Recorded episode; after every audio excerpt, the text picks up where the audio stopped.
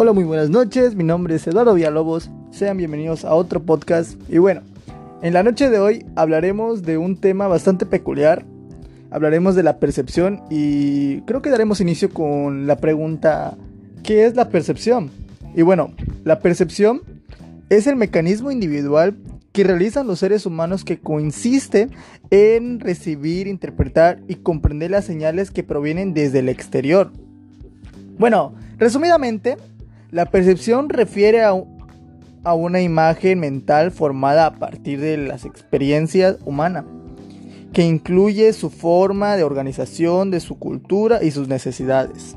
Y bueno, dicho esto, existen diferentes tipos de percepción y entre ellos está la percepción visual, donde nos dice que el individuo y animal obtiene información a través de los ojos. La percepción auditiva, relacionado con los sonidos sonoros. La percepción táctil, que es creciente a los sentidos de la piel. La percepción gustativa. El ser humano puede percibir sus sustancias a través del paladar. Y la percepción eh, olfativa, que se relaciona con los olores.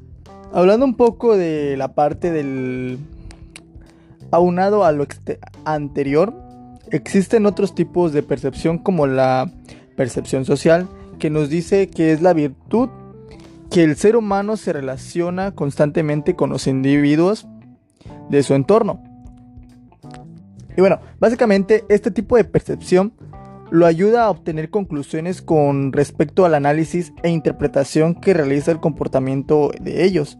También está la percepción musical, que es la capacidad del individuo de percibir y reconocer el son, el ritmo y la melodía.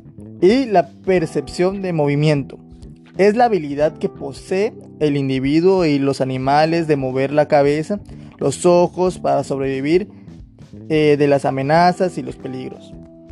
Ya si hablamos de la percepción en la psicología, bueno, esta nos dice que según eh, la percepción consiste en en organizar e interpretar los estímulos que fueron recibidos por los sentidos que ayuden a identificar los objetos y acontecimientos. En este sentido, la percepción posee dos etapas, la sensorial e intelectual, ya que las sensaciones no proporcionan la visión real y completa, y debe ser completada por el, por el intelecto.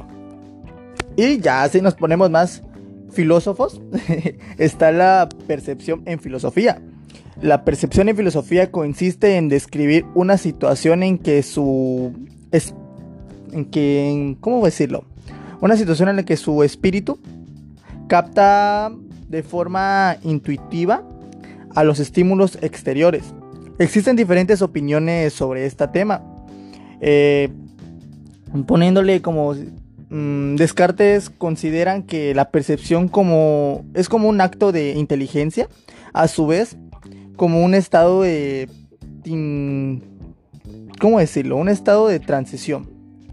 Y bueno, creo que esto sería todo de mi parte de hablar del tema de la percepción. La verdad es un tema bastante interesante.